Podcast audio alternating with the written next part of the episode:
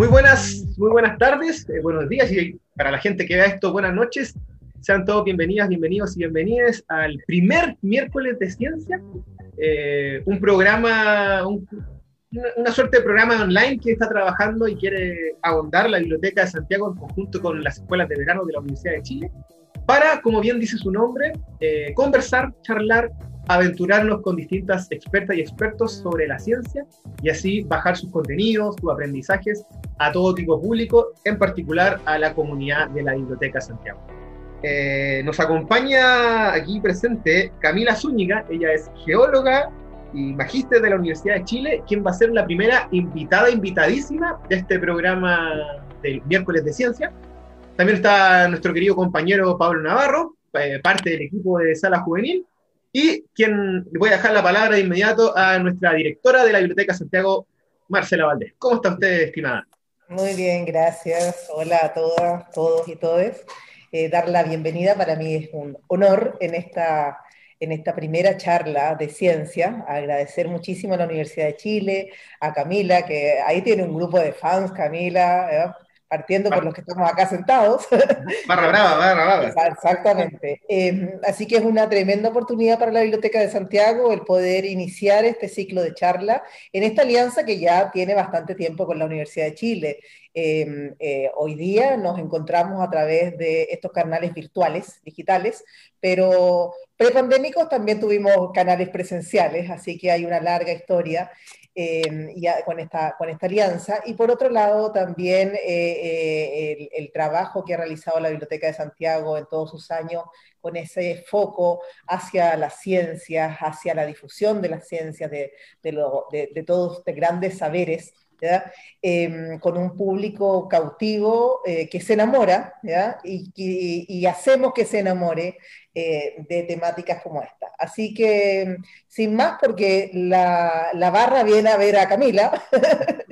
Eh, muchas gracias, Camila. Muchas gracias, Pablo, por todo el trabajo efectivamente que has hecho durante mucho tiempo eh, difundiendo esto desde la sala juvenil, ya temas también como la astronomía, o sea, todos los temas científicos, a nuestro querido Chaya, Andrés Simón, que nos guía con maravillosas eh, entrevistas em, y que hacen efectivamente que este eh, trío hoy día se vea bastante muy dinámico.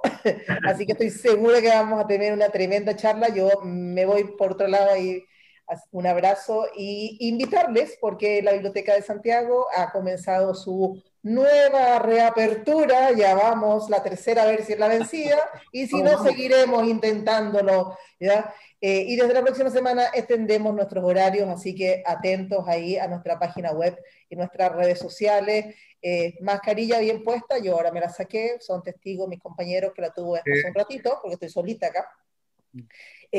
Con aforo limitado, 100 personas por turno, así que métanse ahí en la página web desde mañana en la tardecita eh, para ver toda la información a través de las redes sociales y aquí estamos ¿ya? prestando servicio esperándoles con todas las medidas de seguridad. Eh, y vamos, que se puede y tendremos que terminar con esta pandemia para que nos volvamos a abrazar. Mientras tanto, nos vienen a visitar y mantenemos distancia física y estamos todo bien. Abrazos, muchas gracias. Muchas gracias, Marce. Te pasaste, te pasaste. Ya, ahí después de este saludo de nuestra directora y también un poco del espíritu del equipo de la Biblioteca Santiago, ahora comienza desde ya eh, la charla para toda la gente que nos está viendo, eh, esté atentísima, eh, preparado para sus preguntas, si quiere tener alguna consulta, puede ir preguntando en la barra de comentarios, porque desde ahora inicia Volcanes Gigantes Dormidos. Doy la palabra a Camila para que se presente y nos cuente qué está haciendo aquí, primero que todo.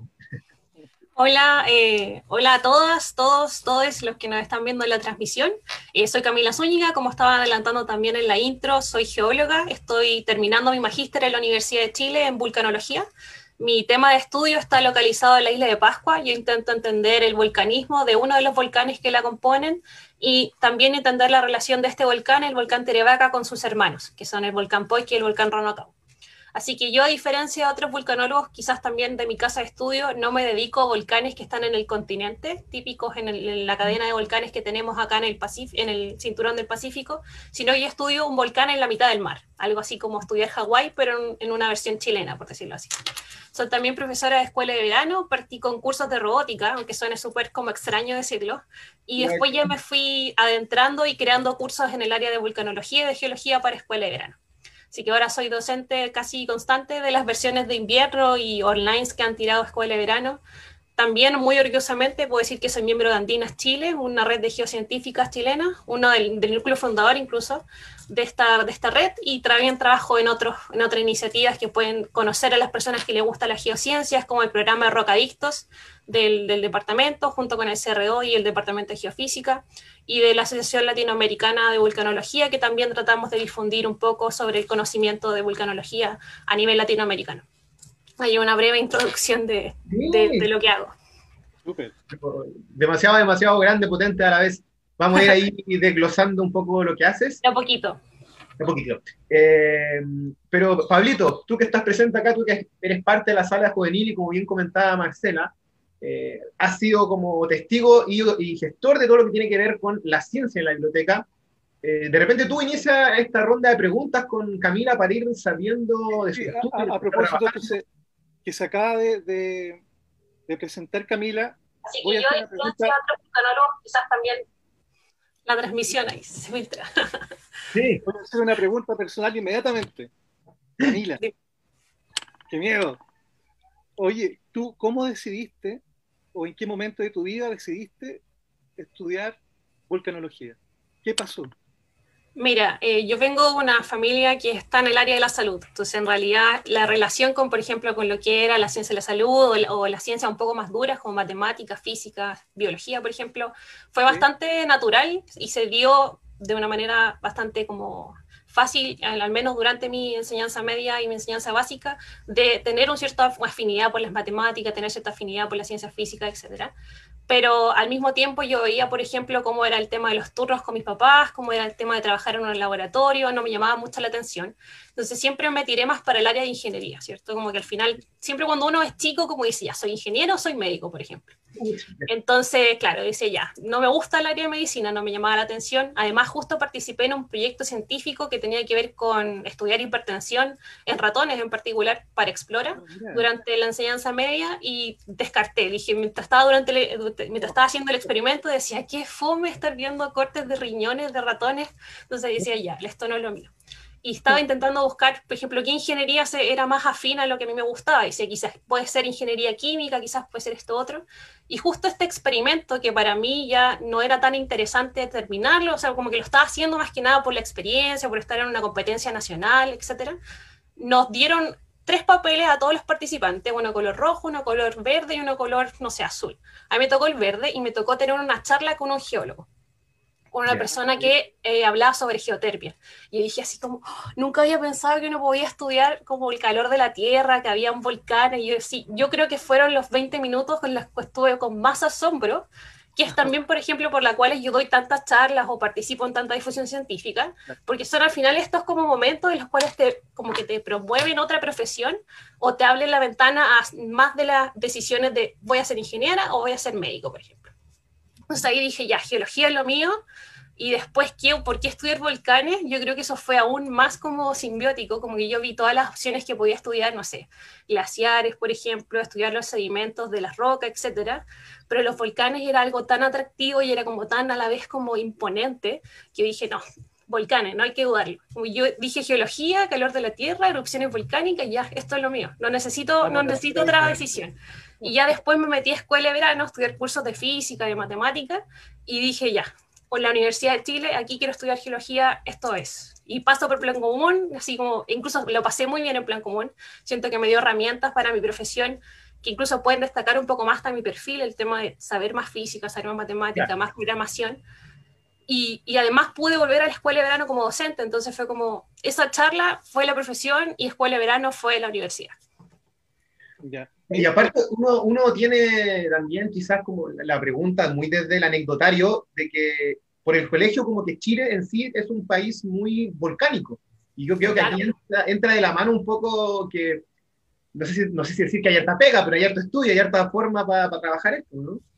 Claro, pero ahí también, por ejemplo, tiene que está muy ligado a lo, que tú esperas de, por ejemplo, una vez que salgas de la carrera, eh, cómo quieres ejercer. Porque, por ejemplo, el área de la minería es natural ejercer directamente en la empresa minera.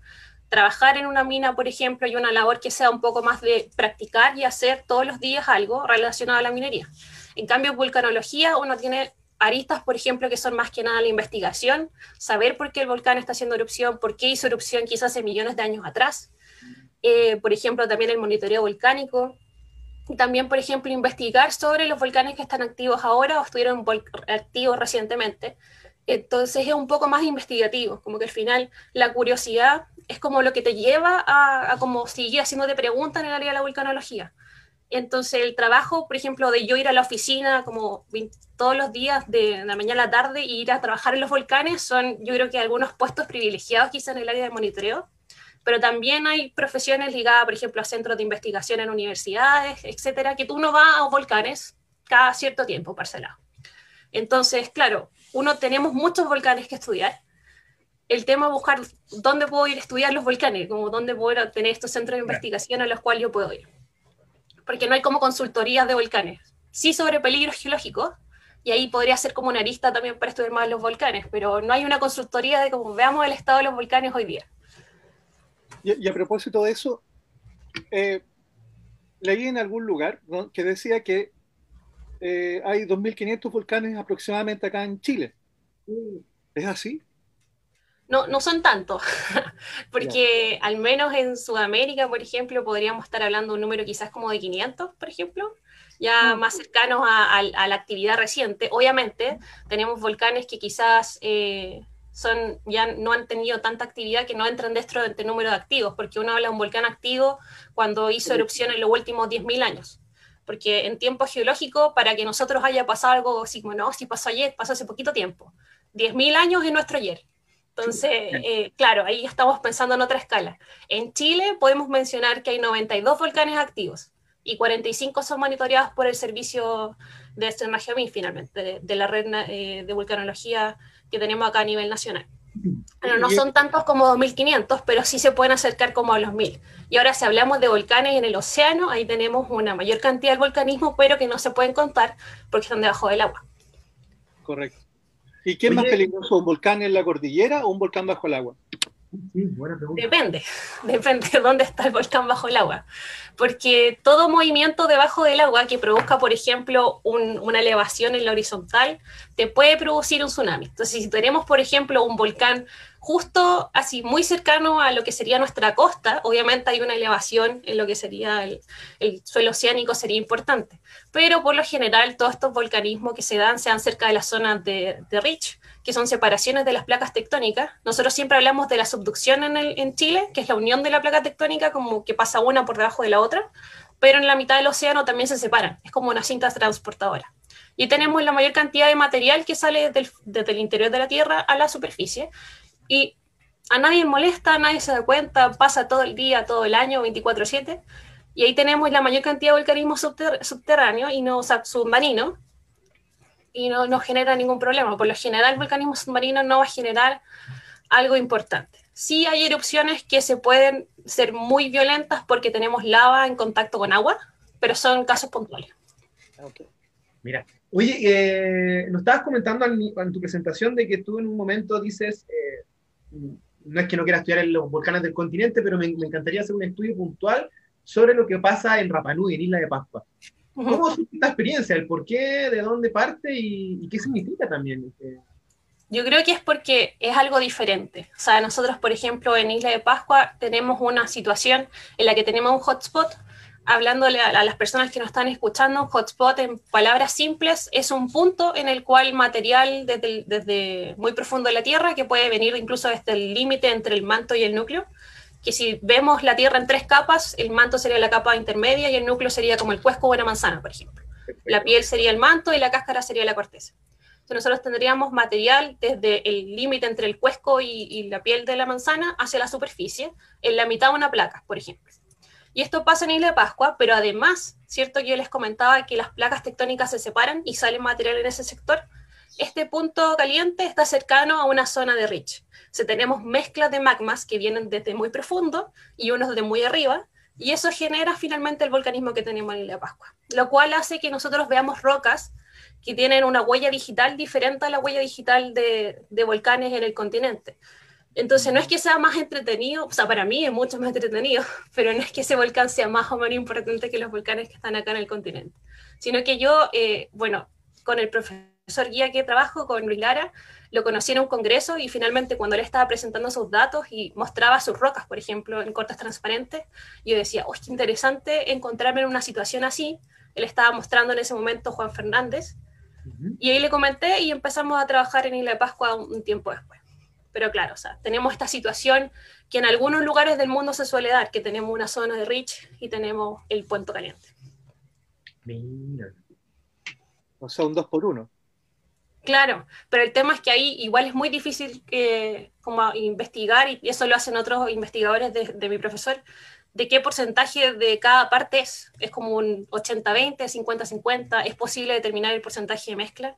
Eso también es, es, importante. Uno puede saber que hay mezcla, uno puede ver la huella digital y dice, sí, hay mezcla. Pero no te, no te puedo decir cuánta mezcla, en, en todo el proceso cuánta mezcla hubo, por ejemplo. Porque a diferencia de, de, un volcán que está acá en el continente donde yo puedo ir en auto, en avión o en helicóptero a verlo, claro. y hacer quizás estudios como con instrumentos para ver lo que pasa debajo del volcán, acá estamos hablando de un volcán en la mitad del mar, y ver lo que pasa debajo, llegar a como ya al, al suelo oceánico y ver qué pasa más abajo, es complicado. Entonces al final uno solamente se guía con lo que sale del volcán y lo que está ahí en, en la isla, o lo que uno puede sacar de los montes submarinos a su alrededor con sondaje que se hacen en barco prácticamente. Un barco se para encima y tira el instrumento hacia abajo.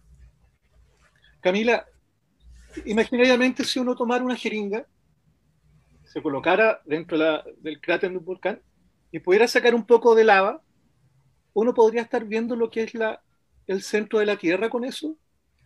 ¿O no, no necesariamente? mira, eh, por ejemplo, si nosotros lo vemos acá a nivel, cualquier volcán en el continente, por decirlo así, nosotros llegaríamos a ver señales de lo que sería la parte, como la parte que se comporta un poco más fluida del manto. Porque nosotros si vemos como ya divisiones en la parte del comportamiento, como es físicamente, por decirlo así, estaríamos un poquito más abajo de la astenósfera, que podrían ser unos kilómetros, por decirlo así, de profundidad. Uno, uno, va, puede sacar material que va a estar dentro de mi cámara magmática, que podría llegar a tener, no sé, 10 kilómetros de profundidad, estar ubicada esta cámara magmática, entonces mi jeringa llegaría hasta 10 kilómetros, lo cual no es nada comparado con el radio de la Tierra. ¿Cómo uno conoce cuál sería la composición del núcleo o estimar qué es lo que compone el núcleo de la Tierra? Lo hacen con meteoritos. Finalmente, la composición que tiene mi meteorito o de algunos tipos de meteoritos son la composición que tuvo el sistema solar cuando se estaba formando esta Tierra y es lo más probable que esté compuesto mi núcleo terrestre. Yo sé que hay un núcleo terrestre externo e interno por la sismología, por las ondas de los terremotos, de los grandes terremotos que tenemos en, en, en el planeta, y la composición la estiman por, por meteoritos. Ok. Oye, cuando tú nos, comentas el tema de Isla de Pascua, a mí de inmediato soy muy peliculín, como podrán ver. Eh, me conecto con lo que pasa en Moana, me recuerdo. Que en Moana hay un, un volcán que es de la playa también. La película es. Totalmente, de... totalmente. ¿Va por ahí? ¿Va por sí, ahí? Sí, porque claro, en Moana tenemos en Hawái, que también Hawái es, una, es, un, es un lugar que tenemos un hotspot. Aquí tenemos un hotspot puro y el hotspot que da el como es el es casi como la piedra fundamental para la clasificación de cómo se forman estos volcanes, por ejemplo, que tenemos cadenas volcánicas, etcétera, es el que más se, se, ha estudiado y el que ha ayudado a definir nombres para las otras cadenas de hotspot también que hay. Pero es como el clásico, es como el, el niño estrella de nuestro hotspot. Hawaii, sí. Sí, el que se comporta de una manera como más adecuada, por decirlo de una manera. Eh, a propósito de eso, eh, ¿qué, qué, qué, le ocurre al, al, al, cuando hay una erupción? ¿Qué le ocurre al, lugar afectado cuando después qué pasa? Por ejemplo, pensando en Hawái, que, que, corre ríos de lava y se va hacia el mar. ¿Qué le pasa a la, a la, a la biodiversidad la fauna, claro. de, de la, donde termina el río de lava, digamos? O incluso acá en, el sur de Chile cuando reventó el, Chaitén, el Chaitén creo que fue, cayó mucha ceniza. ¿Qué pasó con eso? ¿Qué pasa con esos lugares? Claro, ahí tenemos dos tipos de erupciones, porque tenemos diferentes, clasificamos las erupciones con respecto a lo que sale del volcán, cómo sale y, y la explosividad finalmente. Si nosotros hablamos de Hawái, estaríamos hablando de erupciones tipo hawaianas. Ya pueden ver el tema porque les comentaba Hawái era como símbolo. Tiene, el tipo de erupción se llama hawaiana porque es la típica de Hawái. Y en esto tendríamos efectivamente flujos de lava, que es la salida de, eh, también para clarificar, cuando está debajo del volcán se llama magma, cuando sale del volcán se llama lava. Es exactamente lo mismo, pero uno está afuera, otro está dentro. Mm. Cuando sale esta lava, claro, la lava se mueve, hay lavas que se mueven mucho más rápido que otras, y eso depende de la composición de la lava, la temperatura de la lava, y una se puede mover, por ejemplo, como, no sé, aceite, y otra se puede mover como cuando yo aprieto la pasta de diente del, del paquete de la pasta de diente. Podemos tener un rango finalmente de lavas, y eso también va a afectar, por ejemplo, hasta en el color de la lava, unas van a ser blancas, otras van a ser más grises. Y el tema de que cuando Hawái hace erupción, para la población no es tanto problema, es bastante natural. La indicación es no acercarte a la lava, déjala correr. Eh, no acerques a los gases que está emitiendo el volcán, porque obviamente los gases son nocivos para nosotros. La mayoría son azufre, CO2, que no es algo que tenemos que respirar. Y, y, lo que genera esta lava en estos volcanes, en estas islas volcánicas, es más, más como superficie. Como que esta lava va a eventualmente llegar al borde de la isla, y va a empezar a formar como más territorio volcánico y la isla va a ser un poquitito más grande, unos centímetros más grande cada erupción. Mm. Eh, obviamente el suelo en ese momento va a quedar más o menos infértil, pero puede pasar que años después esta lava le entregue nutrientes al suelo. Las, las lavas tienen nitratos, tienen sulfuros también, tienen flúor, y en particular cuando tenemos erupciones ya como en Chaitén, que son más del tipo plinianas, estas cenizas le pueden otorgar eh, de manera más rápida eh, a los suelos nutrientes que, por ejemplo, puede que este verano tú perdiste toda tu cosecha por la erupción volcánica y perdiste, por ejemplo, un viñedo de, de, producción, pero tres años después la uva va a ser tres veces más grande, va a ser, vas a tener tres mayor de productividad de uva, entonces en un futuro igual esta erupción volcánica te va a entregar nutrientes a tu suelo. Y ahí ya tenemos otro tipo de peligro, ¿cierto? Yo les comentaba que uno la lava tiene que dejarla pasar, así como que ya no estaciones tu auto en el flujo de lava. Yo he visto varios videos en YouTube del auto estacionado y viene la lava caminando como una tortuga y se come el auto porque nadie lo sacó de ahí. También hay casos en los cuales las lavas han llegado a alcanzar eh, velocidades de 100 kilómetros por hora. En el monte Nerongo hace mucho, mucho tiempo pasó eso, pero es muy puntual de ese volcán. Y ya pasando al caso de Chaitén, de erupciones prinianas que pueden alcanzar columnas eruptivas de 20 kilómetros, 30 kilómetros, hasta 50 kilómetros de altura, en la, atmósfera.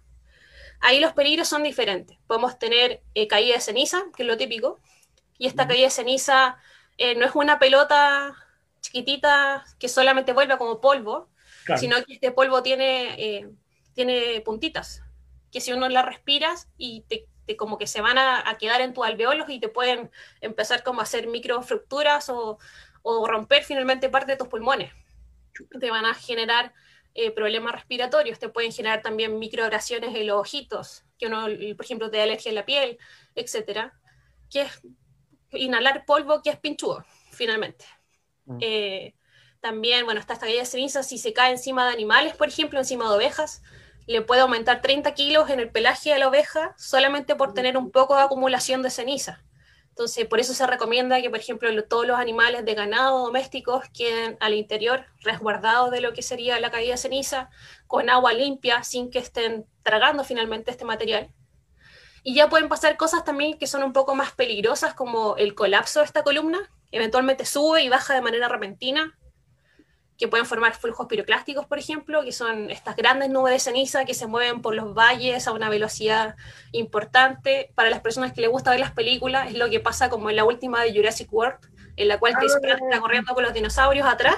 Ya, eso no alcanzarían a correr por sobre un, un flujo piroclástico. Se mueven como de 100 a 400 kilómetros por hora. Chris Pratt no corre, no corre a, a esa velocidad.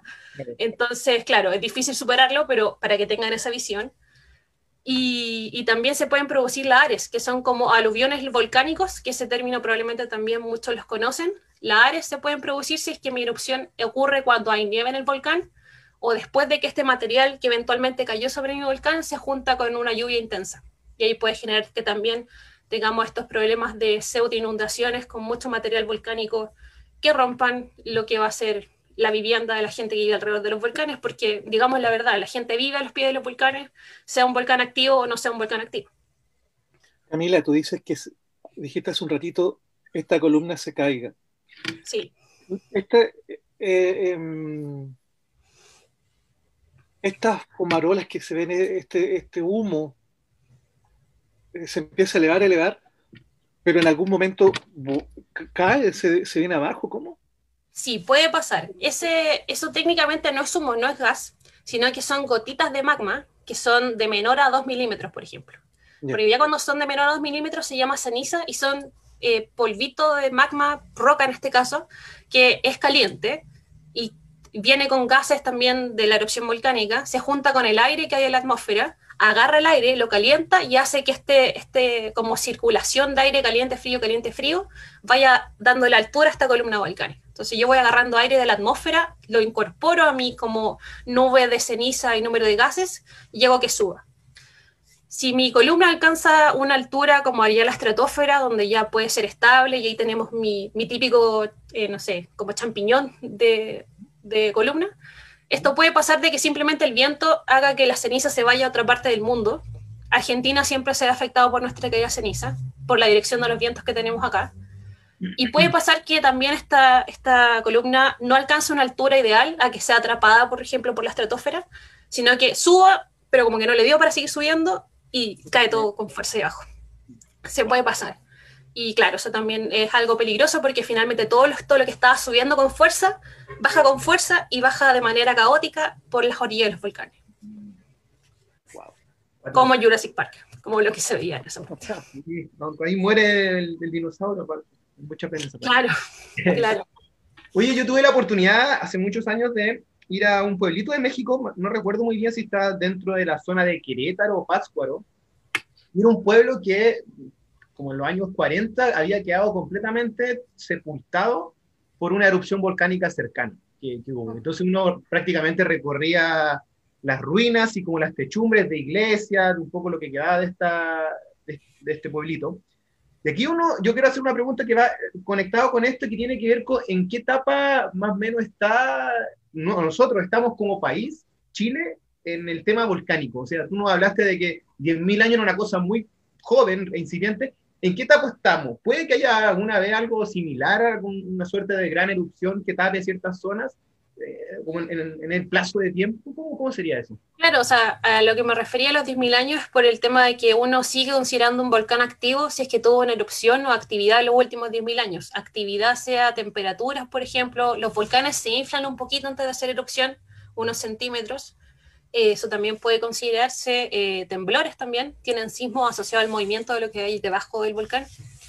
Entonces, claro, en tema de monitoreo, eh, para variar, como suele pasar en casi muchos de los gobiernos en diferentes países, son catástrofes lo que genera el mayor financiamiento para generar instituciones o para darle más financiamiento a instituciones. Y en los 90 se crea el OFDAS, después de las erupciones, por ejemplo, el volcán Hudson, creo que fue en el 92, el tema de la erupción que dio el cono Navidad también, en la Navidad de, creo que fue el 93, entre el 90, a finales de los 90, y otra erupción más que creo que también fue el Nolquimay, entonces, claro, ahí se genera el OVDAS y se empiezan a monitorear algunos volcanes.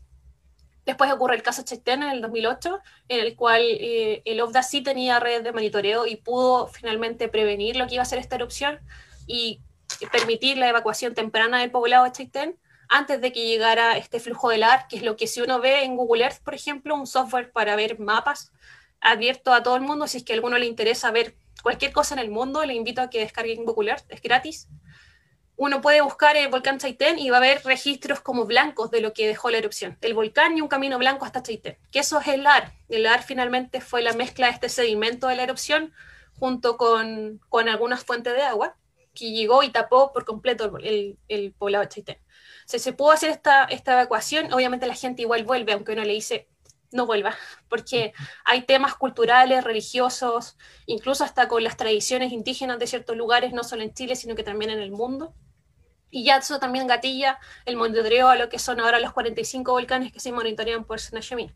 al menos en Najimín tiene una red amplia de sensores de monitoreo a diferentes volcanes, en particular los que tienen más actividad, como el Villarrica, que es el primero en el ranking volcánico de Chile de peligro. Entonces, estamos eh, como preparados, por decirlo así, para poder identificar señales de volcanes, darle la información a la población y tomar medidas al respecto con las autoridades pertinentes. Pero a veces los volcanes no se portan tan bien. Como por ejemplo el, volcán Calbuco no le dijo a nadie que iba a hacer erupción. Claro. Hizo erupción de un momento a otro. No dio señales de ninguna índole previa a la erupción, como si fue el caso de Chaitén. Entonces, estamos luchando contra la naturaleza. Podemos monitorearla de la menor manera posible.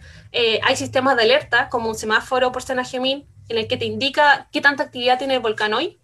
Claro. Siempre estamos luchando contra la naturaleza y algo que no nos permite predecir va a ser erupción hoy a las 5 de la tarde con un minuto, por favor prepárese. No, no es de esa manera, como puede hacer erupción pronto. Oye, y, yo, y otra, otra, a, propósito de eso, como, como no se puede uno em, predecir la erupción de un volcán, ¿se puede predecir el nacimiento de un volcán? Que hay señales cuando, cuando ocurre, estoy pensando en San Pedro de Atacama, los geysers, que de repente vas caminando y de repente como que, que salta un, una cosita con tierra y aparece un chorro de agua, no, no un chorro, sino un, como vapor, vapor de la tierra. E, e, ahí tenemos, tenemos diferentes escenarios, porque los, los geysers se ocurren, es algo más que nada asociado como a lo hidrotermal, que sería agua caliente, por decirlo así, que a la geotermia también, que es el calor que viene debajo de la Tierra. No necesariamente hay un volcán justo debajo de ese, de ese geyser, por ejemplo, una cámara magmática, pero sí puede haber en la cercanía algo que permita que tengamos un nivel de aguas calientes mayor a lo normal, por ejemplo. Mm. nosotros tengamos estos geysers en la superficie. Entonces, claro, ese geyser no sería el escenario eh, principal, pero eh, cualquier volcán que quiera nacer tiene que movilizar material desde lo que es la desde lo que es la debajo de la superficie hacia la superficie, va a tener una cámara magmática, va a, va a querer movilizar material, se va a empezar a inflar. Entonces, las cosas que nosotros podemos buscar es actividad tectónica, por ejemplo, que se empiece a inflar el terreno y se va a empezar a inflar, inflar, inflar, inflar, hasta que ya tengamos la erupción. Y hay nacimientos de volcanes que se han registrado. El Paricutín es un volcán que tiene un cumpleaños. Gente estuvo ahí cuando nació el Paricutín, hace unos setenta y tantos años, 72 creo que fue. Y la gente vio cómo nació un volcán de 300 metros de altura. Culpa, ¿es el de México? Sí. Ahí estuve yo maravilloso. y, un volcán. recorríamos todo el cerro de arena gigante. Claro, es un volcán que nació y la gente dijo, hay registro de lo que ellos, lo que ellos sintieron, lo que ellos vieron, de que vieron que eventualmente el, el, suelo se empezó a inflar y de repente hubo una erupción y después dejó de haber una erupción y ahí quedó el pericutín. Fue como, Hoy tuvimos una, una, erupción volcánica al lado de la casa, tenemos un volcán ahora. Claro, el patio. Claro. Tengo la revista, porque saqué un reportaje, ¿sabes? Por ahí la voy a buscar, debería estar por acá, pero... Claro, sí. Bueno, también hay nacimientos de conos, como el cono Navidad, por ejemplo, ese fue la formación de un cono también, pero ya eso no, no es un volcán en sí, sino que es como un, una extensión de otro volcán más grande. Pero ese volcán, el volcán Paricutín que les comentaba de México, ese sí tiene cumpleaños y se le celebra su cumpleaños todos los años. Qué bacán, qué genial.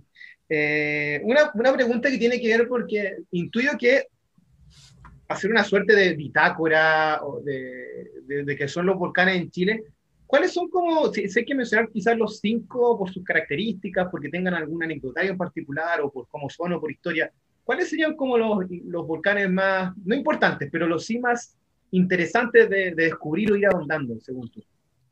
Yo creo que, bueno, esto no tiene nada que ver como con que hay, un, hay, rankings igual de peligrosidad, por ejemplo, etcétera, pero algo que a mí me llama la atención, que sería interesante para la gente que revise, por ejemplo, el volcán Villarrica, primero en el ranking de peligrosidad, actividad constante, lago de lava semipermanente, por ejemplo. La laguna del Maule también es un caso particular. Yo no soy experta en la laguna del Maule, pero siempre la laguna del Maule ha sido un, un lugar que eh, la gente le, causa mucha curiosidad lo que pasa en, el sector, lo que pasa con la fauna alrededor, por ejemplo, qué es la laguna del Maule, a dónde va la laguna del Maule. La laguna del Maule nos puede preocupar, por ejemplo. Eso sería algo interesante. Em, Por ejemplo, también podría ser algo para darle como más diversidad a la mezcla, algo como típico del complejo llamado el Chillán, porque ahí no tenemos solo un volcán, tenemos un grupo de volcanes que pueden tener o no relación genética entre ellos. Como cuando se le llama complejo volcánico es porque yo puedo asumir de que estos volcanes tienen alguna relación un poco hacia atrás. Quizás, por ejemplo, el material que les dio eh, inicio pudo haber sido más o menos el mismo, uno es padre del otro, son hermanos, primos, como que hay una familia hay lugares donde yo tengo volcanes uno al lado del otro, pero no tienen ninguna relación de parentesco. Es como encontrar gente en el paradero de la micro. Pueden o no ser amigos, ¿ya? Algo de ese estilo. Ahí tenemos tres y ahí quizás después podríamos colocar volcanes que han hecho erupciones que han marcado historia, como el volcán Kizapu, fue una de las erupciones más importantes en el siglo XX también, por ejemplo. Y algo para el norte también podríamos colocar el volcán Lascar, para hacerlo también un poquito más redondito. También ha hecho erupciones importantes ese volcán. Mira, hay una, buena ruta de volcanes para notar. Claro. Yo vengo de Osorno y, y, siempre me cautiva, cada vez que voy, incluso vuelvo a la casa de mi padre, ver el volcán Osorno. Y yo digo, esta cosa está tan bonita, que, siempre lo veo con la, foto icónica. El, cono y blanquito el, arriba. ¿Él, está dormido? ¿O, o, ya está muerto? no el volcán Osorno, al menos por ahora, tendríamos que clasificarlo como un volcán a monitorear, el volcán activo. Todavía no, no, podemos decir eh, que es inactivo, al menos. Sí, y claro, eh, por ejemplo, siempre un problema cuando tenemos erupciones volcánicas en invierno por la nieve, como les comentaba, si tenemos caída de material caliente en la nieve, la nieve se derrita y este material caliente se junta con, la, con el agua y puede caer por las orillas del, del volcán y generar hablar. Así que, claro, por ejemplo, los pueblos de Pocón y Villarrica están ubicados en la zona de máximo peligro de la Ares, si es que hay volar en el volcán Villarrica. Entonces, si es que hay volar, se va por ahí y llega sí o sí a alguno de los dos pueblos, porque están en los dos flancos del, del volcán donde van. Claro, elige uno de los dos lados para escapar. claro. Oye, Cami, y si extendemos el GPS un poco más amplio, como el Google Earth que tú nos mencionabas, si lo subimos, ¿cuál sería un volcán que a ti te gustaría, te encantaría conocer, descubrir a nivel ya más internacional de otras partes. Y el por qué también. como, mira, sí, hay, hay tres candidatos, yo creo. Yo creo que, por ejemplo, yo quiero sí o sí ir a Hawái, quiero sí o sí ver una erupción en Hawái y ver una erupción con olivinos, que son unos minerales en particular que son como los primeros que se forman, porque ya tienen erupciones de solo olivinos, por ejemplo, como que salen rocas que tienen minerales verdes en grandes cantidades. Y yo feliz de estar así viendo un olivino como recién formado, una cosa así.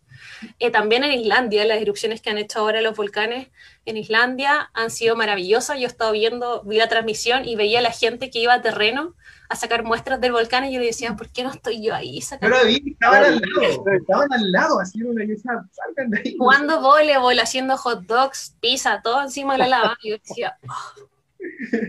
niños esto no lo hagan en sus casas, es peligroso, no es recomendado, pero hay gente que lo hizo. Solamente le estoy comentando que lo vi, no que yo lo haría. También cuando me pasa que tengo cruzos con niños me preguntan, profe, ¿usted iría? Así como preguntándome, ¿usted rompería la ley volcánica, profe?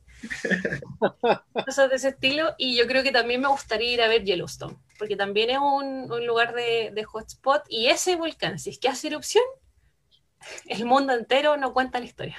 No, No, eso, el, el volcán Yellowstone ha hecho eh, estas como super erupciones que se llaman. Creo que fue hace 600.000 años, por decirlo así. Y estas erupciones, el nivel de material que salen y la cantidad de ceniza que puede salir, puede hacer que la atmósfera, por decirlo así, se tape de cenizas. Y los rayos del sol no entren, baja la temperatura, nos morimos de hambre.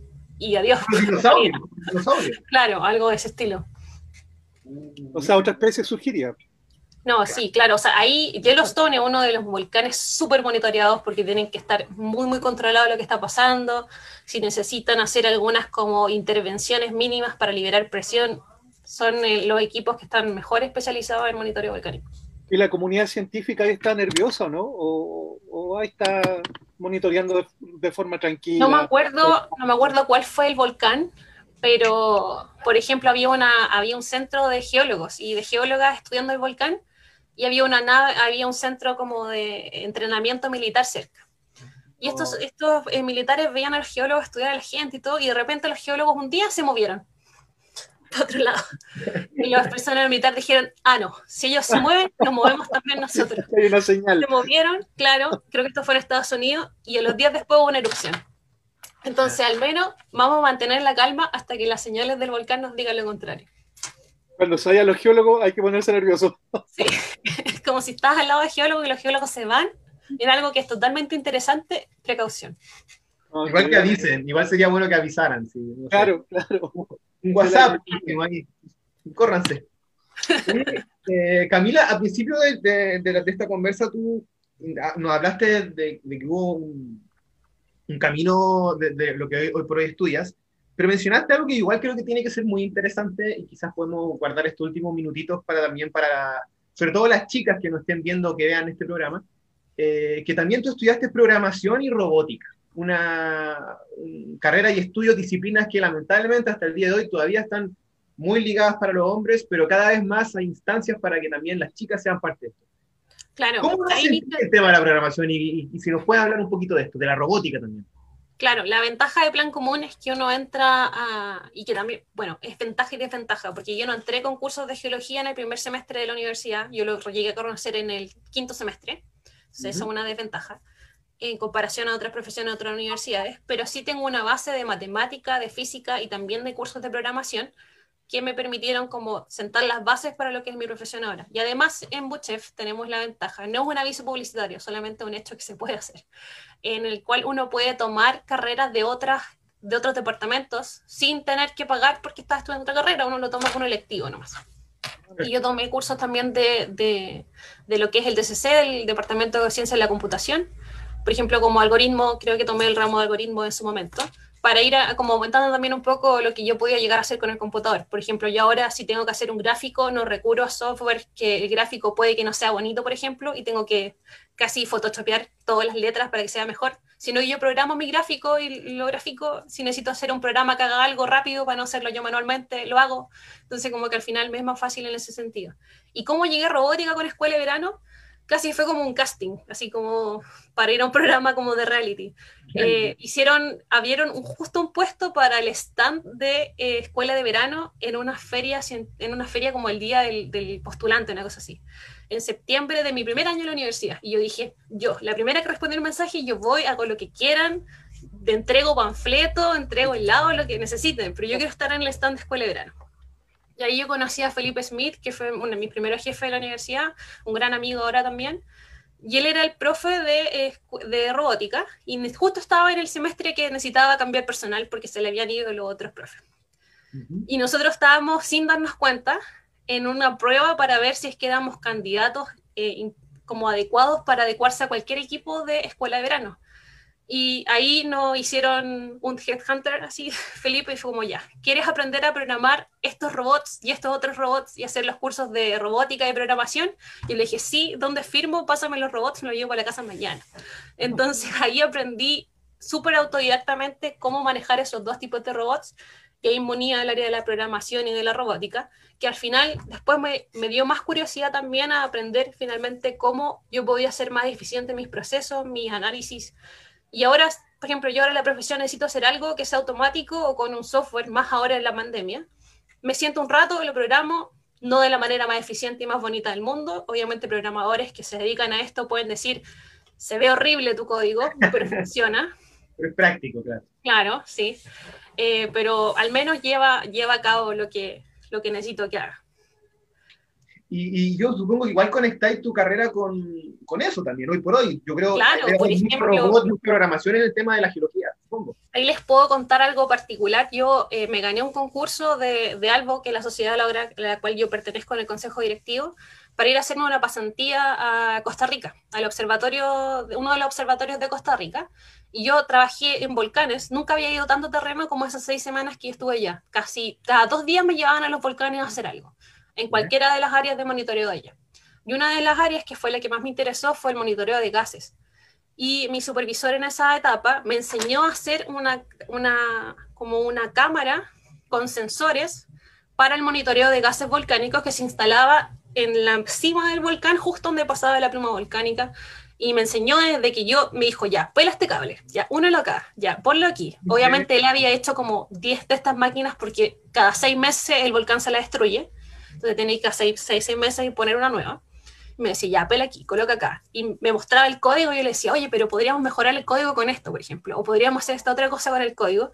Y ahí yo estaba en mi salsa diciendo, qué entretenido es poder hacer tus propios sensores de bajo costo, además, para tus volcanes justo antes de la pandemia con unos compañeros intentamos hacer un sensor, pero nos pilló la pandemia, nos tuvimos que separar en diferentes regiones, así que está en stand-by para medir la cantidad de ceniza que cae de un volcán. Así que ahí todavía está, estamos ideando, no alcanzamos a hacer ninguna prueba, pero por ejemplo, como les comentaba, este del monitoreo de gases volcánicos, son cosas que al final, para el monitoreo de un volcán activo, tener un sensor de que, no sé, sepa si es que llovió ese día, cuál era, hacer una, una, una estación eh, meteorológica, que fue lo que hice en mi primera práctica profesional, ayudar a hacer una estación meteorológica para el, lo que hice el del Tatio. Entonces, por diferentes maneras, como que he intentado meter la programación en mi profesión. Y yo lo encuentro maravilloso el tema de los sensores remotos para el monitoreo volcánico. Y poder hacerlo, uno como hecho en tu casa, te permite hacer todas las modificaciones que tú quieras hacer cada vez que lo vas a probar. Por ejemplo, ver que, no sé, tienen el acceso al código fuente, entonces puedes hacer cualquier cambio que tú quieras hacer, probar cosas nuevas, ver otros efectos, ser más sensible con algo, no, decidir que algo no te importa también. Perfecto. Camila, tengo, tengo, bueno, llegamos a la sección Cazadores de mitos. ¡Oh! ¡Oh, no! Me encanta, me encanta, me encanta. Mira, eh, se han dicho cosas acerca del, San Cristóbal y el Santa Lucía acá en Santiago, que pueden ser un, apéndice de algún volcán, que incluso el Santa Lucía puede ser una roca de un volcán que hizo erupción hace millones de años y que llegó a parar donde está. Entonces, le queremos preguntar a la, a la geóloga, a la científico, ¿qué es lo que tenemos acá? Bueno, el término correcto para referirnos al, Cerro Santa Lucía y al Cerro, eh, al Cerro San Cristóbal, efectivamente es la palabra cerro. Se llaman cerros islas, que son estas como elevaciones de la, de la topografía, que el relieve de lo que tenemos en nuestra cuenca de Santiago, nosotros estamos en una cuenca, en la cuenca de la cordillera de la costa y la cordillera de los, de los Andes finalmente. Estamos en un hoyito. Por eso el smog siempre está como tapando nuestra cuenca, porque no puede salir para los lados. Y tenemos ciertos cerros entre medio de lo que sería esta cuenca que se llaman cerros islas. Con respecto al Cerro Santa Lucía, que en particular que yo tengo más referencia al respecto y he visto rocas de ahí, yo sí he visto lavas. Se llaman lavas columnares, son lavas que son unos tubos, uno al lado del otro, y tienen, son un hexágono. Son como los paneles de abeja, por decirlo así. Eh, y tenemos uno al lado del otro. Y por lo que yo sé del, Cerro Santa Lucía, se dice que puede o no ser, no tenemos una respuesta segura. Decimos que puede ser o no parte de, un, por ejemplo, un volcán muy, muy antiguo, o puede estar relacionado a actividad volcánica. Pero decir, por ejemplo, este es la forma del volcán, aquí está el cráter, acá está la cámara magmática, etc. No, por lo general se hace como la, la la, aseveración de que puede o no puede ser, pero sí, no es algo que nos debería preocupar, por ejemplo, de que se, nosotros lo consideremos como activo. ya podríamos decir que si fue, es un volcán, bueno, estoy diciendo que sea, es algo que ya está dormido y no causaría problemas a la población. No tenemos actividad debajo del Cerro Santa Lucía que nos haga pensar que está activo magmáticamente, por ejemplo. ¿Y cerquita de Santiago? En cerquita de Santiago ya nos tenemos que ir a los volcanes casi en la frontera. Por ejemplo, el, el Tupungatito, por ejemplo, el volcán San José, que se puede ver en la cima desde lo que es el cajón del Maipo. Y, ya eso está mucho más cercano de la frontera, eh, los cuales, si es que llegan a hacer erupción, no nos afectarían, por ejemplo, inmediatamente a lo que va a ser la comuna de Santiago. Obviamente afectarían primero, por ejemplo, comunas que son como la del Cajón del Maipo, cercanas a ese sector, pero son volcanes que se monitorean, pero que en realidad están en alerta verde. No están mostrando señales de actividad volcánica eh, actuales. Entonces no es algo que nos debería preocupar. Ya. Y bueno, y esta otra sección. Sí, dime. Este otra, perdón, otra sección. Eh, por ejemplo, de utilidad pública. Si los chicos de sala juvenil quisieran, tuvieran la misma pasión tuya, sobre el tema de los volcanes, la geología, y quisieran explorar al respecto de eso, ¿dónde lo recomendarías tú que fueran? Bueno, eh, dependiendo de diferentes edades, por ejemplo, partamos con los niños más pequeños. Eh, hay libros que se, que se han hecho, por ejemplo, para contarles, eh, que no tengo el nombre ahora, pero se los puedo mandar para que lo dejemos después en la página, en la página web, sobre qué es lo que pasa, por ejemplo, debajo de la Tierra y como finalmente respuesta a preguntas sobre fenómenos científicos que podrían llegar como a generar esta curiosidad. También en Escuela de Verano, que son cursos que también eh, yo hago junto con otra docente también, hay bastantes cursos de geología, yo hago cursos de, que se llama La naturaleza de los volcanes para niños desde quinto básico hasta, hasta octavo básico, y ya después volcanes en erupción para estudiantes de media, entonces ahí ya si quieren saber así como yo quiero ser vulcanólogo, necesito que me enseñen ahora todo lo que son los volcanes, hay cursos que yo le podría llegar, por ejemplo, que podrían ser como mis alumnos y que se dan ahora casi todos los meses, o al menos mes por medio en Escuela de Verano. Buenísimo, porque nosotros tenemos de 8 a 17 años. Claro, ahí perfectamente podrían tomar cursos con respecto a eso. Eh, y ya también para un poquito más grandes, por ejemplo, estudiantes de medias hacia arriba, hay grupos y canales eh, de difusión científica que también ayudarían bastante. Por ejemplo, yo participo en Albo y tenemos charlas sobre algo volcánico eh, casi todos los meses o, por ejemplo cada cuatro semanas. Mañana les puedo dejar el dato, mañana nosotros a, eh, a las 20 horas UTC, tendríamos que hacer la conversión a qué horas en Chile, creo que es a las 4 o 3 de la tarde, tenemos una charla sobre cómo se mapean los volcanes. Sea, hay dos expertos del Servicio Geológico Colombiano y también del Servicio Nacional de acá de, Chile, en lo cual ellos van a contar cómo es la experiencia para hacer mapas geológicos de volcanes. Entonces eso sería algo interesante, por ejemplo, para las personas que les interese cómo se hacen los mapas de peligro, cómo se hacen los mapas de volcanes, podrían ir a escuchar estas charlas gratuitas que se dan por las redes sociales de, de Albo Oficial. Están también, por ejemplo, como les comentaba, el programa de radio, tenemos temáticas sobre volcanes y, y hay bastantes grupos de volcanología, que es la misión principalmente, es por ejemplo, no sé, nosotros en Albo todos los lunes mostramos un volcán de Latinoamérica y contamos sobre ese volcán. Todos los miércoles una erupción que ha ocurrido en Latinoamérica de la historia, por ejemplo. Y ya para gente más profesional, en esta misma página los viernes subimos un artículo científico de miembros que están ahora eh, investigando actualmente sobre algún volcán de Latinoamérica y subimos todos los miércoles, una, todos los viernes, una reseña al respecto. Entonces, incluso los fines de semana promocionamos películas o videos, por ejemplo, de personas que les gustaría eh, ver sobre fenómenos volcánicos. Entonces, hay, hay, varias cosas. Yo quizás, por ejemplo, algo más fácil y directo que podrían llegar a hacer después de esta charla es ver eh, los documentales de Hacia el Infierno que hay en Netflix, que hacen, eh, ellos, ellos, visitan algunos volcanes bastante interesantes y ya para los más grandes hay una película o serie que se llama Katja,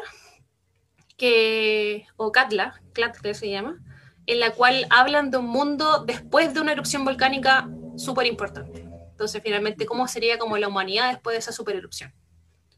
Sí, no, ahora me estaba acordando, yo tengo una amiga también que tiene un libro que se llama Chile, que, que hay bajo nuestros pies, que es un libro muy didáctico para niños y para niñas. La sí, ese, sí, ese mismo, ese mismo le iba a recomendar. Es muy bueno para partir con, con la curiosidad. Sernajamín también tiene el libro Chile, Territorio Volcánico, creo, disponible gratis en su página. Entonces también se lo pueden descargar.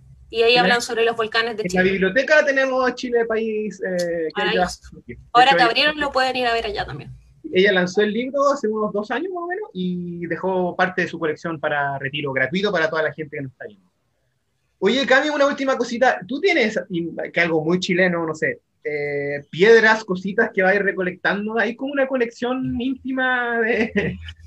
Mire, ahí está mi closet, por ejemplo. Desde aquí hacia abajo son rocas y de aquí hacia arriba es mi, mi, equipo de geología. Está mi carpa, mi saco, solo lo del medio es ropa y como cosas de, de, gente normal, por decirlo así. Y claro, por ejemplo, tengo mis estantes llenos de roquitas también, etcétera. Y como anécdota, eh, por ejemplo, yo fui a, a, a, Pichilemo ahora que estamos con el pase de movilidad con mi pareja, y yo fui con mi martillo geológico, que no había sacado en un año y medio, porque dije, no, en las costas de Pichilemu hay restos de un prisma de acreción, y yo decía que el prisma de acreción finalmente es como un, una evidencia de que hay subducción. Y me fui a la playa con mi martillo a buscar muestras del prisma de acreción para mi colección. Entonces estaban ahí, yo tengo cuñados chiquititos, como de 8 años hacia abajo. Sí, yo me fui con mi martillo, mi equipo, mis lentes de seguridad y todo, me puse a martillar en la playa algunas muestras. Y mis ¿En qué playa? ¿En qué playa? Disculpa. En el Infiernillo, estaba ahí, en la, justo la, la playa saliendo. Y me fui a sacar unas rocas metamórficas que había, porque quería tener, ampliar mi colección, porque también la ocupo como docencia. Cuando hago clases, por ejemplo, digo, esto es un esquisto, esto es esto, y tengo como de todo. Y me faltaban esas rocas metamórficas. Entonces, mis sobrinos chicos, mis cuñados chicos en realidad, me decían, es Thor, y yo estaba ahí con mi martillo, escuchaba en toda la playa, y yo después me fui con una, una bolsa de rocas, súper feliz a mi casa. Otras personas van a vacacionar a la playa y yo voy a buscar rocas. Está bien. Eso es lo que hago yo. Está bien, está bien. bien. Aparte de la nueva Torre de Mujer, la que viene ahora, la nueva película. Por supuesto, claro. Está todo bien. Pero también, por ejemplo, eh, algo que también les recomiendo que vean, eh, el Instagram Salir con una geóloga hace muchos cómics con respecto, ella es vulcanóloga, entonces hace muchos cómics al respecto, es muy entretenido. Y hay un cómic en particular que yo creo que nos identifica bastante a los geólogos, cuando uno va a una feria artesanal y ve un puesto de rocas, por ejemplo. No. Y luego como que dice así como, oye, ¿y, qué es esto? Y le dicen así, no sé, pirita. Y dice, ah, ¿ya cuánto, cuánto cuesta? Y dice, no sé, mil pesos. Y dice, ay, lo compro, así, con completa seriedad. Y después uno se va a la casa y dice, encontré un perito edro con hábito tanto. Y es como para la colección, porque era justo la pirita que no es simplemente cúbica y es como maravillosa. No, nos pasa. Así como que nosotros así todo casual, así como, ¿Y, cuánto cuesta cuánto cuesta su rock? Y si me llevo tres, ¿me da otra más? una, Para la colección. Imagino muy Steven Universe, así como las gemas de Steven Universe, pero con roquitas. Claro, claro. Oye, Pablito, palabra al cierre, querido Pablito, palabra al cierre. ¿Usted? Sí, eh, bueno, Camila, nos has dado una, una charla espectacular hoy día. Eh, pudimos hacer un recorrido de esta loca geografía y más allá, incluso hasta Hawái llegamos, tratando de comprender todo lo que, lo que significa el trabajo de una, de, una vulcanóloga y, también de, de dónde nosotros estamos literalmente parados. Muchísimas gracias, se pasaron, fue súper clarito, fue súper ilustrativo todo y por mi lado, yo me voy contento, agradeciéndote de todo corazón y de parte de Biblioteca Santiago, te doy las gracias. Muchas gracias a ustedes por la invitación y también, bueno, les comento ahora y para las personas que nos están escuchando, si es que hay alguna futura vulcanóloga, futura vulcanólogo que necesite, por ejemplo, hablar conmigo para, no sé, sea una cosa muy puntual, o literalmente para tratar de descifrar su vocación en el tema, siéntanse libres de hablarme a mi correo que les voy a mencionar ahora y probablemente después también lo van a dejar escrito. Eh, Camila, sí, camila.zúñiga, con n nomás, punto uno, arroba ug.uchile.cl. Vamos a dejar en los comentarios. ¿El uno es digital o...? El uno, el uno, con el número uno. Camila.zúñiga.1 arroba ug ug .uchile.cl. Ese es mi correo institucional, así que cualquier consulta me pueden escribir y, les dejo abierta la, oportunidad. Perfecto. Eh, Cami, también un millón de gracias. Eh, muy entretenida esta conversa, muy amena todo. También hicimos no solamente datos técnicos científicos, sino como harta cultura pop. Y lo más increíble es invitar sobre todo a las niñas y a los niños a que se motiven y entren a la ciencia, porque pues también obviamente es divertida, también van a aprender, lo van a pasar chancho. Y yo creo que eso va a ser la tónica de escuelas de verano y la, y la Biblioteca Santiago en estos miércoles de ciencia que se van a dar los últimos miércoles de cada mes. ¿Cierto, Pablo? ¿Eso es? Exacto. Exacto, te lo he dicho. Aquí vamos a estar siempre conversando, así que desde ya muchas gracias. Y a toda la gente que esté atenta porque se vienen nuevos horarios para la biblioteca, como se comentaba, ahí viendo un poco, revisando la página web que se viene pronto, pronto, pronto. Muchas, muchas gracias. Nos vemos hasta otro miércoles de ciencia. Chao, chao. Gracias.